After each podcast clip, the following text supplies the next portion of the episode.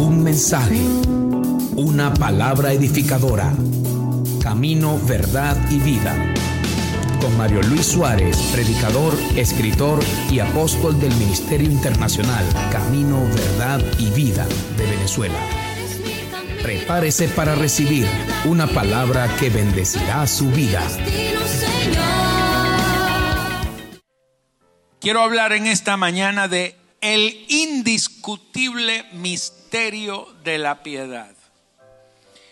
Y para ello quiero que usted se ubique conmigo en la primera carta de Pablo a Timoteo, capítulo 3, verso 14. Pablo le dice a Timoteo, esto te escribo aunque tengo la esperanza de ir pronto a verte, para que si tardo, sepas cómo debes conducirte en la casa de Dios, que es la iglesia del Dios viviente, columna y baluarte de la verdad. E indiscutiblemente grande es el misterio de la piedad. Dios fue manifestado en carne, justificado en el Espíritu, visto de los ángeles, predicado a los gentiles, creído en el mundo, recibido arriba en gloria. ¿Cuántos dicen amén a esta palabra? Aleluya. Cuando estaba leyendo esto, generalmente siempre leemos el misterio de la piedad, pero me gusta el contexto. Es que Pablo le está diciendo a Timoteo, Timoteo, hay un asunto, yo quiero ir pronto a visitarte, a estar contigo, quiero enseñarte, quiero impartirte alguna palabra. Pero si tardo en llegar a ti, imagínate, Pablo estaba preso, no sabía cuándo lo iban a liberar. Y él decía, pero si tardo en llegar a ti, quiero dejarte estas palabras para que aprendas a conducirte en la casa de Dios que es la iglesia. La iglesia no es un lugar. La iglesia son las personas redimidas que han sido introducidas en el cuerpo de Cristo. Cristo decidió con todos los santos, con todos los creyentes, conformar un cuerpo al que llamó iglesia. Amén. Esa misma iglesia Él la llama la casa de Dios. Lo mismo que Él llama su cuerpo, también lo llama su casa y también lo llama su templo. Usted es templo y morada de Dios en el Espíritu. La iglesia no es la congregación, aunque la iglesia se congrega. La iglesia no es el edificio de piedras, aunque somos piedras vivas edificados sobre la roca que es Cristo. Amén. Somos la iglesia, somos el cuerpo del Señor. Y tenemos como tal que aprender a conducirnos. El problema está en que hay mucha gente que siendo iglesia no sabe lo que eso significa no entienden que la iglesia también es la columna y el baluarte de la verdad. Es decir, cada creyente es un soporte sobre el cual Dios ha decidido descansar su verdad para que sea manifiesta y conocida. Pero Dios le dijo a Pablo que le hablara estas palabras a Timoteo y le dijo, dile a Timoteo que aprenda a conducirse, aunque tú no estés, Pablo, enséñale cuál es el indiscutible misterio de la piedad. Entonces él le dijo a Timoteo, Timoteo, aunque yo no esté, tú vas a poder entender Porque indiscutible es el misterio de la piedad. Es indiscutiblemente grande. Amén. ¿Y cuál es ese misterio de la piedad? Y es lo que quiero hablarte en esta mañana. Voy a tratar de hacerlo aceleradamente por cuestiones del tiempo. Pero quiero que en cada palabra tú puedas sentir varias cosas. Número uno, el amor de Dios. El amor, amados. Porque esto es la manifestación del puro amor de Dios para con nosotros. Todo esto que pasó no tenía por qué pasar, pero sucedió por el amor de Dios. Dios pudo haber obviado todo, Dios pudo haber dado la espalda y no haber hecho nada, pero todo lo que ha hecho ha sido por amor. Lo segundo, quiero que en estas palabras puedas ver que no solamente es el amor de Dios, sino el peso de responsabilidad que ahora gravita sobre nosotros. El peso de la responsabilidad que tenemos al entender lo que Dios ha hecho por nosotros. Amén. Y lo tercero, quiero que entiendas la urgencia divina, la urgencia de Dios, en que sabiendo ahora, conociendo ese amor y conociendo esta revelación, tú puedas conectarte con el verdadero propósito y aprendas a conducirte en la casa de Dios, que es columna y baluarte de la verdad. Amén. Pablo habla de seis cosas. Él las pone claras. Seis cosas, seis verdades que conforman el misterio de la piedad. Cada vez que usted encuentre la palabra misterio, entienda esto, que es misterio todo aquello que a alguien no se le ha revelado. Si a usted no se le ha revelado, para usted seguirá siendo un misterio. Pero cuando usted lo conoce, el misterio deja de ser un misterio y se convierte en una revelación para tu vida. Misterio significa algo escondido, pero la palabra revelación significa correr el velo, quitar el velo y dejar ver lo que está detrás de la cortina. Eso es una revelación. Si usted veía las verdades de Dios a través de un velo, hoy Cristo va a correr esa cortina y tú vas a poder ver en detalle lo que estaba oculto, aquellas cosas que tú te imaginabas quizás, porque veías solo una silueta aparente, ahora ya no vas a ver una silueta aparente, vas a ver el detalle de cada verdad de Dios y se te va a revelar. Seis cosas. Número uno, Dios fue manifestado en carne. Número dos, fue justificado en el Espíritu. Número tres, visto de los ángeles. Número cuatro, predicado a los gentiles. Número cinco, creído en el mundo. Y número seis, recibido arriba en gloria. Pero la primera verdad del misterio de la piedad es esta, que Dios fue manifestado en carne. Todo comenzó en la eternidad. Juan 1, 1.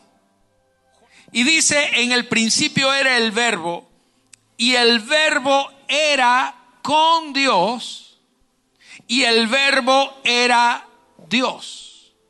Este era en el principio con Dios. Está diciendo este, no está diciendo esto. El verbo no es una energía, es una persona, es Cristo. El verso 3 dice, todas las cosas por Él fueron hechas. Amén. Y sin Él, sin Cristo, sin el verbo, nada de lo que ha sido hecho fue hecho. De hecho, el libro de Génesis, que usted dice, en el principio creó Dios los cielos y la tierra, Génesis es el principio de lo visible, pero Juan 1 es el principio de lo invisible. Y lo invisible es antes que lo visible, porque todo lo que se ve ha sido hecho de lo que no se veía. Amén. Entonces, todas las cosas por Él fueron hechas y sin Él nada de lo que ha sido hecho fue hecho. En Él, ¿en quién? en Cristo, en el verbo, estaba la vida. Amén. Por eso el Señor dice, mis palabras son espíritu y son vida. Todo fue hecho porque cuando la palabra fue manifestada, la palabra produjo vida y trajo las cosas a la existencia. Amén. En él estaba la vida. Pero además de la vida, dice, y la vida era la luz de los hombres. Y la luz en las tinieblas resplandece y las tinieblas no prevalecieron contra ella. Dios decide crear los cielos y la tierra. Y entonces toma su primer cuerpo. Porque el verbo estaba con Dios, pero el verbo fue expresado en palabra. Y dijo Dios, sea la luz. Y entonces la luz que estaba en el verbo, que era la palabra, se manifestó físicamente y fue la luz. Y toda la creación fue hecha a partir de la palabra hablada. Pero esa palabra siempre estuvo. Ahora, ¿por qué la palabra? ¿Por qué el verbo nunca hizo nada? Sino cuando Dios lo habló. Porque toda gloria para que se manifieste necesita un cuerpo. Diga ese principio. Toda gloria para que se manifieste necesita un cuerpo. La palabra es el primer cuerpo que tomó Dios, el verbo. Es el primer cuerpo que tomó Dios. Pero mientras la tierra fue hecha, Dios hizo al hombre. Y Dios sopla en el aliento de vida. Dios sopla el aliento de vida en el hombre. Y fue hecho el primer Adán alma viviente. Porque Dios sopló aliento de vida. Escucha. Satanás decide engañarlo. Y Adán que tiene la imagen de Dios, Adán muere. Adán muere espiritualmente, inmediatamente murió en su espíritu. Entonces el hombre está perdido. El hombre no puede hacer nada. Y Dios, amando al hombre, Dios pudo haber dejado las cosas así. Pero Dios había creado al hombre a su imagen, a su semejanza, para su propósito. Y Dios no puede quedarse con esa. Juan 1.14 dice, y aquel verbo, aquel verbo que estaba en el principio con Dios, que era la luz, que hizo todas las cosas, y aquel verbo fue hecho carne. Y Dios toma su segundo cuerpo en el Hijo, en Cristo. El verbo que es Cristo tiene ahora que manifestarse como carne. El verbo necesitó convertirse en un hombre de la misma condición de aquel que pecó. Y aquel verbo fue hecho carne. El verbo se hizo carne y habitó entre, diga conmigo eso, entre nosotros y vimos su gloria. Pero ¿cuál gloria? No pudimos ver toda la gloria de Dios. Vimos la gloria, y aquí dice, gloria como del unigénito del Padre. Vimos una gloria limitada al único Hijo. Gloria limitada al único Hijo. Lleno de gracia. Diga conmigo, lleno de gracia y de verdad. Ese verbo estaba lleno de la gracia y de la verdad. Donde el verbo iba en la persona de Jesús, en la persona de Jesús, donde el verbo iba, iba la gracia, iba la verdad. Si el verbo estaba en Samaria, en Samaria se convertía en la samaritana. Amén. Si estaba en Judea, se convertía en los de Judea. Donde estaba el verbo estaba la gracia y estaba la verdad, limitado a un cuerpo. Pero el verbo se hizo carne. Ahora bien, La escritura dice en Gálatas 4 del 4 al 5, pero cuando vino el cumplimiento del tiempo, Dios envió a su Hijo. Dios tuvo que esperar un tiempo. Dios no envió a su Hijo apenas, apenas Adán pecó. Dios no envió de una vez a su Hijo. Dios necesitó esperar un tiempo para que la venida de su Hijo fuera realmente eficaz en cuanto a propósito. Dios tuvo que esperar porque todas las condiciones se tenían que dar ahora en lo natural. Y Dios quería en lo natural manifestar lo sobrenatural. Por eso Dios esperó un tiempo. ¿Y qué tiempo tuvo que esperar Dios? Dios tuvo que establecer algo. Dice aquí la escritura, cuando vino el cumplimiento del tiempo, Dios envió a su Hijo, al verbo hecho carne, nacido de mujer y nacido bajo la ley. Déjeme explicarle estas dos cosas. Primero lo envía nacido de mujer. Dios utiliza a una mujer llamada María. Ahora, Jesús no tenía absolutamente nada que ver con la genética de María. Déjeme explicarle esto. Dice la escritura, Dios envió a su hijo. O sea, el hijo fue enviado desde allá. El hijo no fue formado aquí, fue formado allá y enviado desde allá. Lo envió en forma de un embrión, no sé.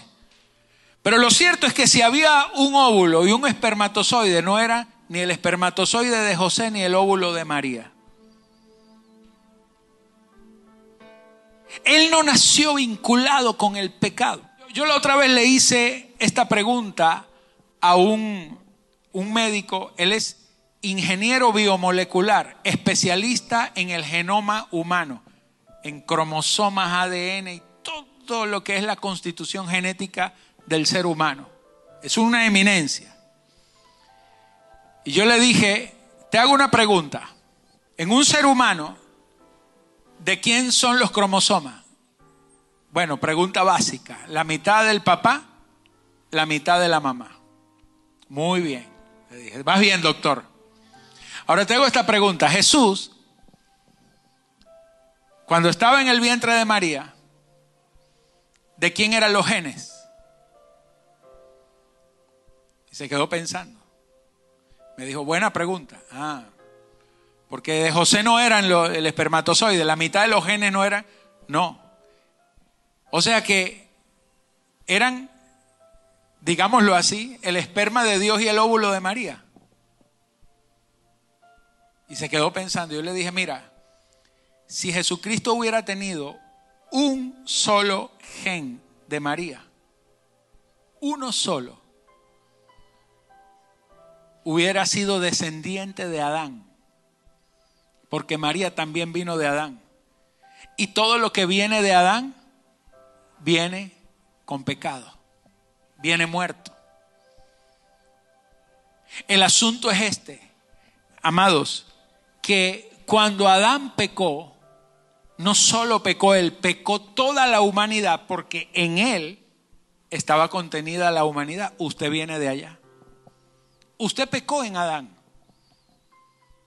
Cuando usted nació, realmente usted nació muerto. Toque al que está a su lado y dígale, no te preocupes que tú viniste dañado de fábrica, viniste defectuoso de origen. Así que no te preocupes si estás muy gordo, muy feo, ya tú venías echado a perder. Amén. Entonces, Dios tiene que hacer algo. Dios dice, wow, todos los descendientes de Adán están muertos, nacieron muertos.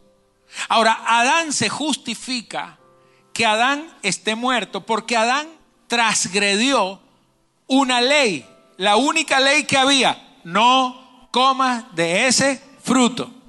¿Y qué hizo Adán? Comió de ese fruto. Y el día que coma de ese fruto, ciertamente morirás. Y ciertamente se murió. Se murió de adentro para afuera. Murió su espíritu, su alma entró en un proceso degenerativo de muerte y su cuerpo sentenciado a un fin. Amén. El pecado lo gobernó, la imagen de Dios se murió, se fue de él y empezó a ser un siervo del pecado. Entonces los hijos de Adán que nacían, nacían en pecado. Pero, ¿cómo puede alguien estar en pecado sin haber pecado? Por herencia. No, pero no es justo, porque la paga del pecado es muerte. Y, y si yo no he pecado, ¿por qué estoy muerto? Entonces Dios tuvo que inventarse algo. Dios dijo, voy a hacer algo para que la gente justifique la muerte que ya tiene. Y Dios introduce la ley, su ley en forma de mandamientos.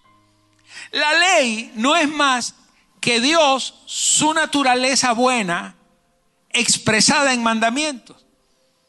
Si Él es la vida, entonces Él dijo, no matarás.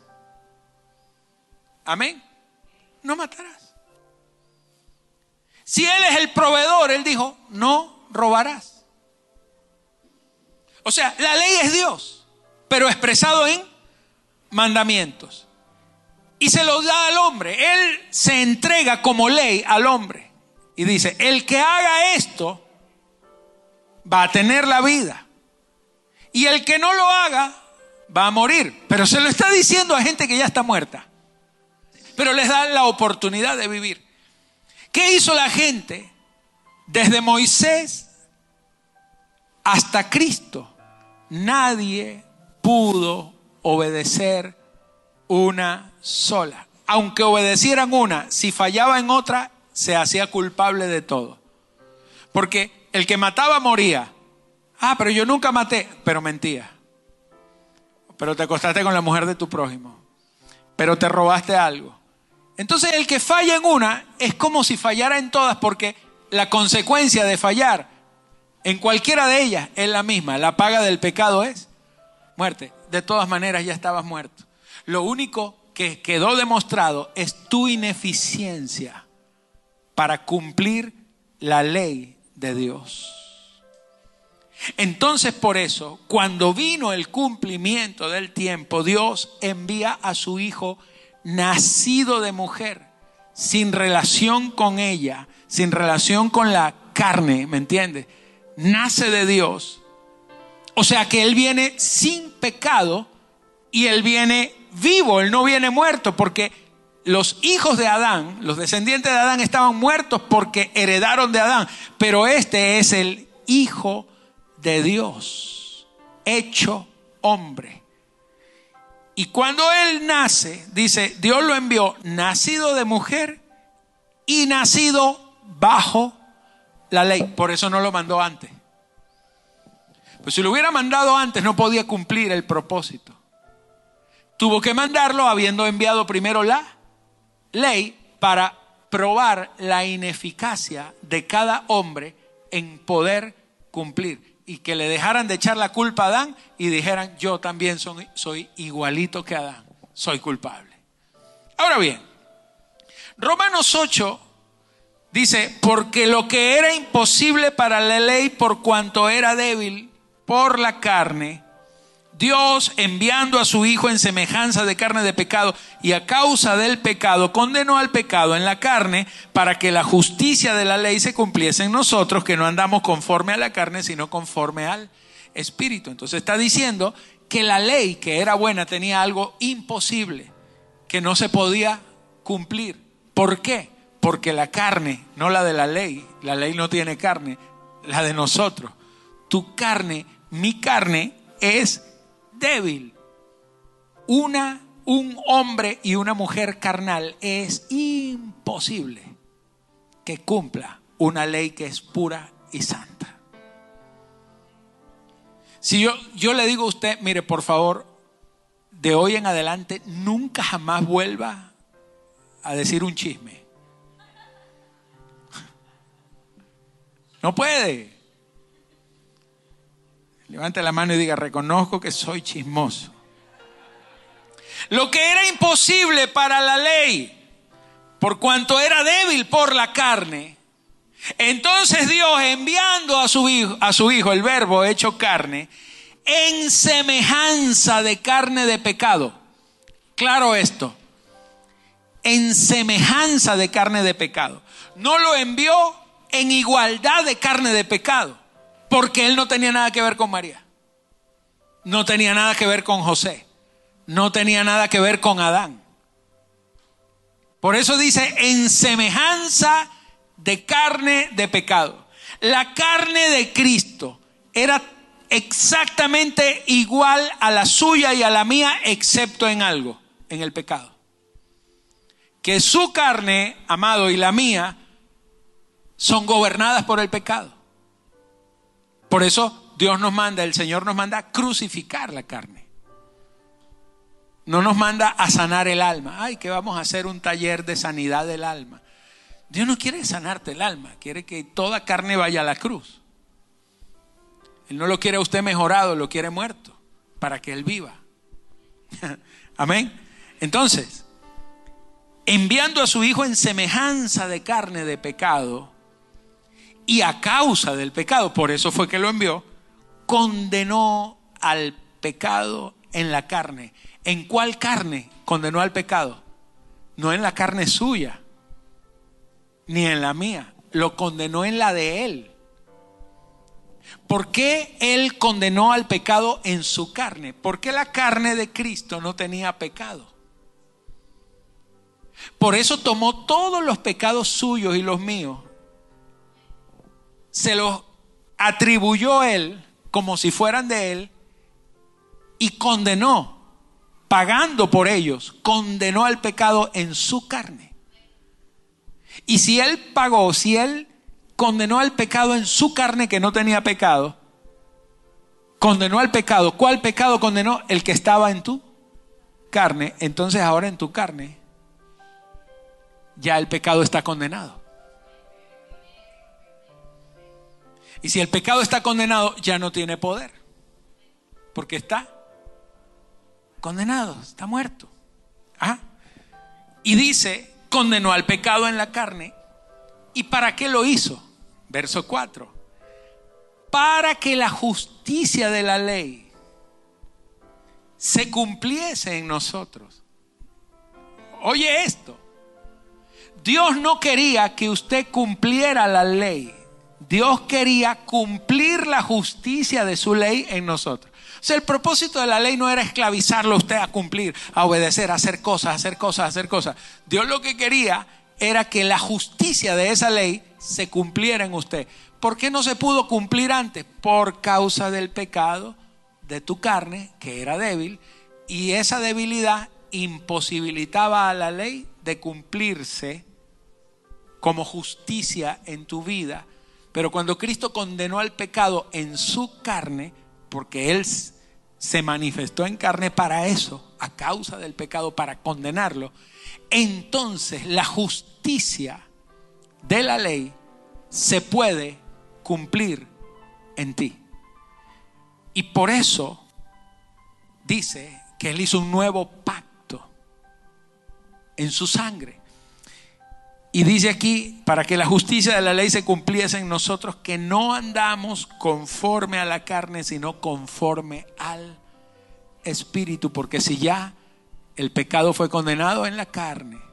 Y el pecado no te gobierna, sino el espíritu de vida de Cristo que está ahora en ti. Dale un aplauso al rey.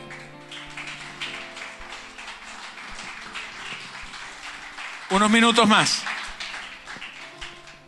Hebreos 2.14 dice, así que por cuanto los hijos participaron de carne y sangre, levánteme la mano aquí el que es de carne y sangre.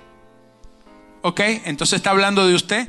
Así que como los hijos participaron de carne y sangre, Él también participó de lo mismo. ¿Por qué Él se tuvo que manifestar en carne? Ya hemos visto varias cosas. Para acabar con el pecado, para que la justicia de la ley se pueda cumplir en ti. Pero número tres dice aquí, para destruir por medio de la muerte al que tenía el imperio de la muerte, esto es al diablo Él se tuvo que manifestar en carne porque en la carne destruyó al diablo. Cuando Él va a la cruz, cuando Él es crucificado, el diablo automáticamente quedó destruido y le quitó las llaves del imperio de la muerte. Ahora las llaves de la vida y de la muerte están en las manos de Cristo Jesús. Aleluya. Dale ese aplauso al rey.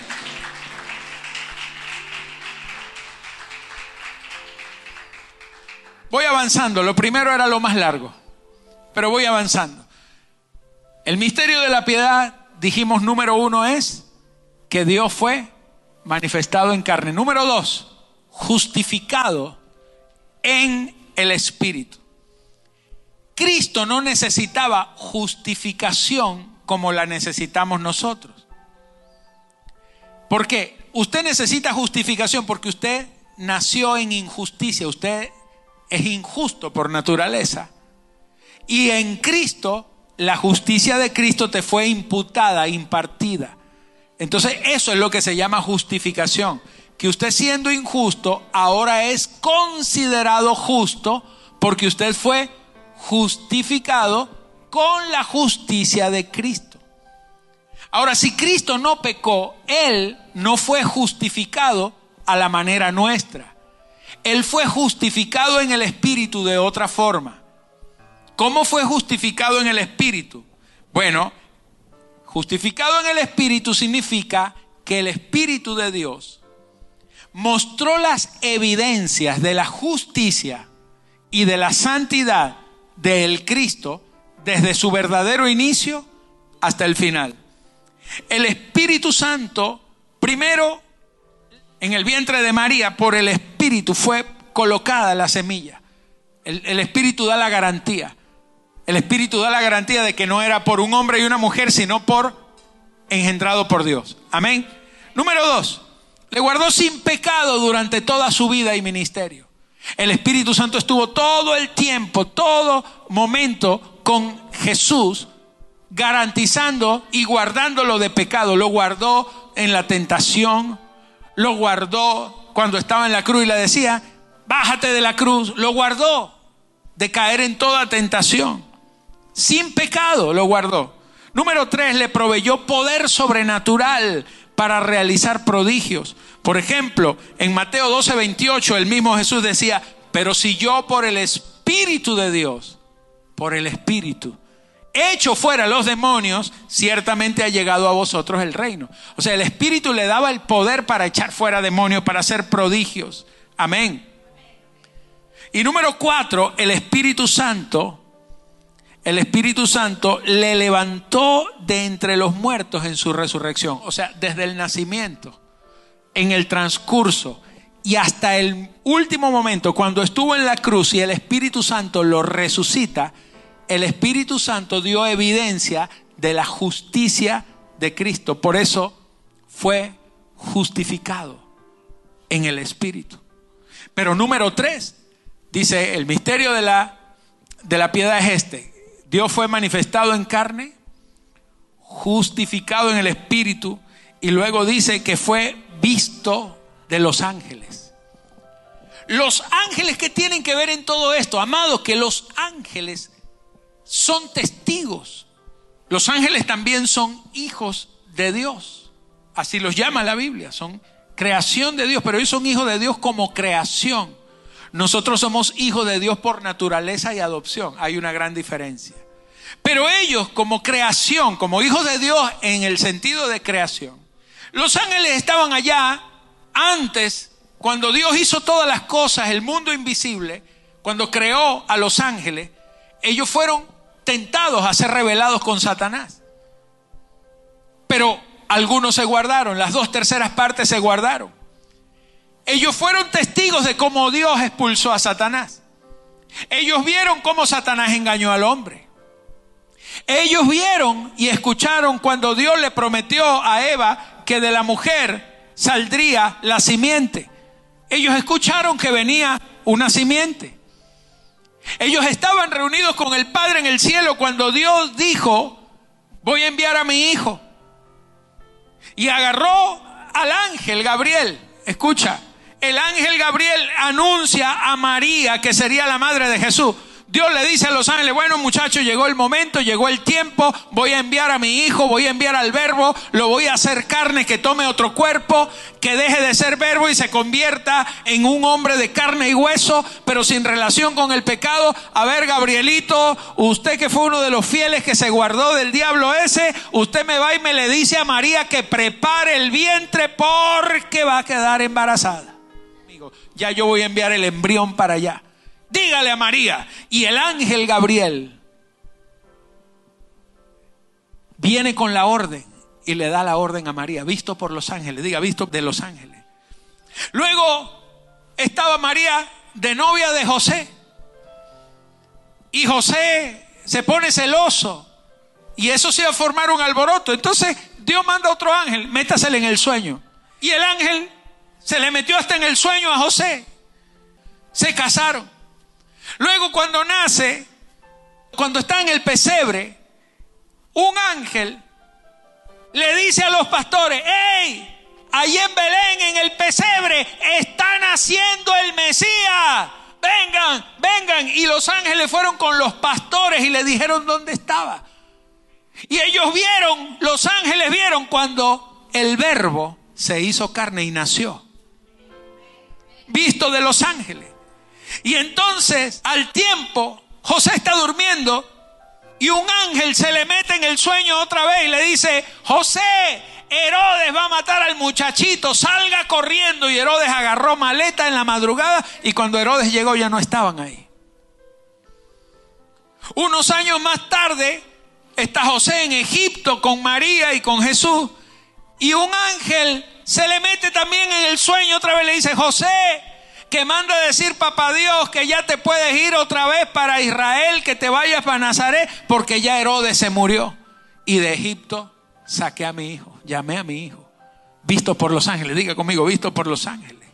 Y luego los ángeles, cuando Cristo fue manifestado en el Jordán y el Espíritu lo manda al desierto a ser tentado por el diablo, antes de que el diablo llegara a tentarlo, los ángeles le servían y lo cuidaban y lo veían. Los ángeles vieron cuando Satanás tentó a Jesús y los ángeles calladitos. Convierte estas piedras en pan y Jesucristo no solo de pan vivirá y los ángeles, aleluya, gloria a Dios. Visto de los ángeles. Luego cuando Jesús llega al Hexemaní, que está sudando gotas de sangre y está en su momento crucial y dice, Padre, si tú puedes, pasa esta copa de mí, pero que no se haga mi voluntad, sino la tuya. Y estaba angustiado en gran manera. Y entonces estaba a punto de tirar la toalla, porque estaba hecho a semejanza de carne de pecado. Tenía las mismas debilidades que usted y yo, solo que no había pecado en él. Y entonces dice la escritura que Dios envió un ángel a fortalecerlo. El ángel le decía, Jesús, falta poquito Falta poco, el Padre te manda a decir que Él está contigo, que si esto es difícil, yo no me puedo imaginar lo que es estar en un cuerpo como el tuyo, pero nosotros estamos esperando por ti, toda la creación está esperando por ti. No vayas a abortar ahora, Jesús, tú eres la única esperanza, tú eres la única esperanza. Y el ángel lo fortaleció. Aleluya. Unas horas más tarde Jesús estaba en la cruz, muere. Y tres días después, el Espíritu Santo viene a resucitarlo. Y los ángeles, una comisión de ángeles, vamos ángeles, muevan la piedra. moviendo la piedra y doblando la sábana. Dice que hasta las sábanas estaban dobladas. Yo me imagino a Gabriel doblando la sábana.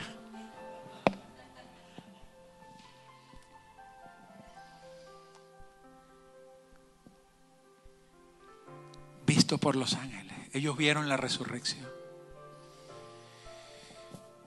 40 días después está Jesús en el monte de los olivos y empieza a subir y aparecen dos ángeles y ellos vieron, fueron testigos de la ascensión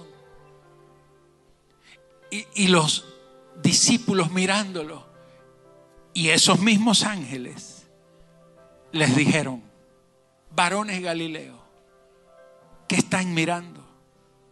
Así como el Señor Jesús se ha ido, asimismo Él volverá. Aleluya. Visto por los ángeles, visto por los ángeles. Visto por los ángeles. Ellos vieron todo. Son testigos, señores. Ese es el misterio de la piedad. Pero luego dice que fue predicado a los gentiles. No quiero tomar más tiempo con esto. Llévese este versículo, Efesios 2, del 12 al 18. Lo único que dice es que en aquel tiempo usted estaba sin Cristo, sin Dios, alejado de la ciudadanía de Israel. Mire, lo, lo peor de lo peor de lo peor éramos nosotros. Porque de la raza humana los que tenían esperanza eran los judíos. Porque a ellos se les prometió, ellos tenían la ley, ellos tenían las promesas, ellos tenían todo tenían la ciudadanía, pero nosotros estábamos sin Cristo, alejados de la ciudadanía de Israel, sin ajenos a los pactos de la promesa. No teníamos ni una sola promesa de Dios y no teníamos ninguna esperanza y ni siquiera teníamos a Dios. No teníamos esperanza, estábamos sin Dios, ajenos a todo. Pero ahora, dice la Biblia, en Cristo Jesús, vosotros que estabais lejos, habéis sido hechos cercanos por la sangre de Cristo, porque Él es nuestra paz, dice la Escritura que de ambos pueblos hizo uno solo. Él tomó a los judíos y tomó a nosotros los gentiles y entonces eliminó la pared intermedia, dice aquí el verso 14, la pared intermedia de separación que era la ley, que fue dada solo para los judíos, la quita quita la ley. Dice, aboliendo en su carne las enemistades, la ley de los mandamientos la abolió en su carne, la quitó, porque era un impedimento. Y de ambos pueblos, uno que tenía promesa y otro que no tenía promesa, dijo, ahora quito la pared intermedia. Ahora la promesa es para el que crea. Y dice que de los dos creó, de los dos, un solo y nuevo hombre. El nuevo hombre no es usted renovado, es Cristo, el nuevo hombre. Hecho por judíos que se convirtieron y gentiles que nos convertimos, de los dos hizo un nuevo hombre que es ahora el mismo verbo que tomó primero un cuerpo en la palabra, que luego tomó un cuerpo humano, pero ese cuerpo humano quedó clavado en una cruz y ahora ese cuerpo resucita. ¿Y qué pasa con ese verbo resucitado? Dijo, yo me quiero seguir manifestando. Pero si sigo en forma de verbo, no puedo manifestarme. Necesito un cuerpo más grande. Ya no el de Jesús, porque el cuerpo de Jesús era el unigénito. Y la gloria que se podía ver era la gloria del único hijo del unigénito, necesito un cuerpo gigantesco donde yo no sea el unigénito, sino el primogénito entre muchos que tienen la misma genética. Y entonces se inventó un nuevo cuerpo y se incorporó en usted, en usted, en usted, en usted, en usted, en todo, en judíos, en toda la tierra. Hay un solo nuevo hombre, es Cristo en nosotros. Por eso la gloria que se manifiesta en la iglesia es la, gloria de la plenitud del cuerpo. ¿Por qué? Porque ahora ese cuerpo está en todos lados, a través de la iglesia. Después dice que fue creído en el mundo. ¿Cuántos creyeron en él? Mm. Y por último, recibido arriba en gloria. No lo voy a explicar estos dos, solamente termino con esto. Póngase de pie, por favor. Filipenses 3:20. Filipenses 3:20. Mas nuestra ciudadanía está en los cielos. Levanta tus manos, está hablando de ti. Fue predicado en los gentiles, creído en el mundo creído en la tierra. creído por usted, creído por mí, yo lo creí y lo estoy creyendo, pero dice recibido arriba en gloria. Entonces dice Filipenses 3:20, más nuestra ciudadanía está en los cielos, de donde también esperamos al Salvador, al Señor Jesucristo, el cual transformará el cuerpo de la humillación nuestra para que sea semejante al cuerpo de la gloria suya por el poder con el cual puede también sujetar a sí mismo todas las cosas. Está diciendo esta palabra, levanta tus manos, está diciendo que tu ciudadanía es del cielo, que tú ya no eres de la tierra, eres del cielo, que tú eras de abajo, pero ahora eres de arriba, de Él. Pero dice, el misterio de la piedad dice que Él fue recibido arriba en el cielo, sí. Pero ahí no queda la historia. Él fue recibido arriba en el cielo como precursor, como primicias de la resurrección. Pero si las primicias son buenas, también la masa restante lo es. Si las primicias son santas, también la masa restante lo es. Si Él resucitó como primicia, está diciendo que si así como Él se fue, Él vendrá. Y este cuerpo tuyo de humillación, este cuerpo que hoy te obliga y que te quiere obligar a pecar, será transformado en gloria. Serás resucitado. Serás cambiado totalmente. Porque Cristo está a la puerta, su venida. Estamos solo esperando esa trompeta que suene. Y en un abrir y cerrar de ojos seremos transformados. Y toda la iglesia de toda parte del mundo, del norte, del sur, del este y del oeste, seremos reunidos con Él en los cielos, dice la escritura y seremos transformados. Tu cuerpo será como el de Él. Ya tu cuerpo estará libre por completo del pecado. Y todo tu ser, espíritu, alma y cuerpo estarán totalmente desligados de lo mortal. Y lo mortal será revestido de inmortalidad y toda la mente tuya será transformada definitivamente como la mente de Cristo. Y seremos llevados a su eternidad. Y luego volveremos con Él a establecer su reino aquí en la tierra. Aleluya. Vamos, levanta las manos, levanta las manos.